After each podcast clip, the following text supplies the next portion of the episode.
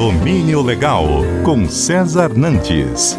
Oferecimento Porter. Planos de portaria a partir de R$ 3.490 e o primeiro mês grátis.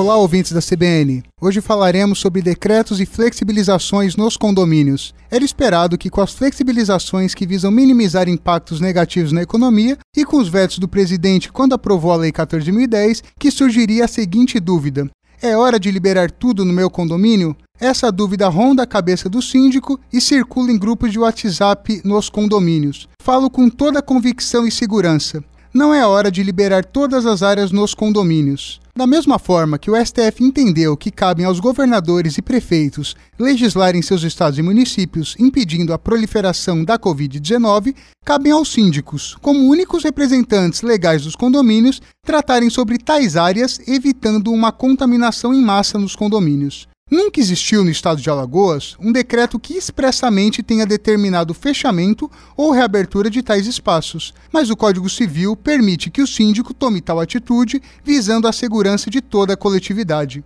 O síndico pode tratar com seus condôminos em assembleia virtual critérios e controles que devem ser tomados e, com isso, respeitando cada particularidade de condomínio para condomínio, estudar qual área será reaberta, quantas pessoas podem utilizar, quanto custará ao condomínio esse controle e quais os cuidados sanitários serão tomados. Um cronograma entre áreas precisa ser criado, mas deixando claro que a qualquer momento essas reaberturas podem ser canceladas, ou por decretos que deixem de flexibilizar espaços, ou por detectar um grande número de contaminados no condomínio.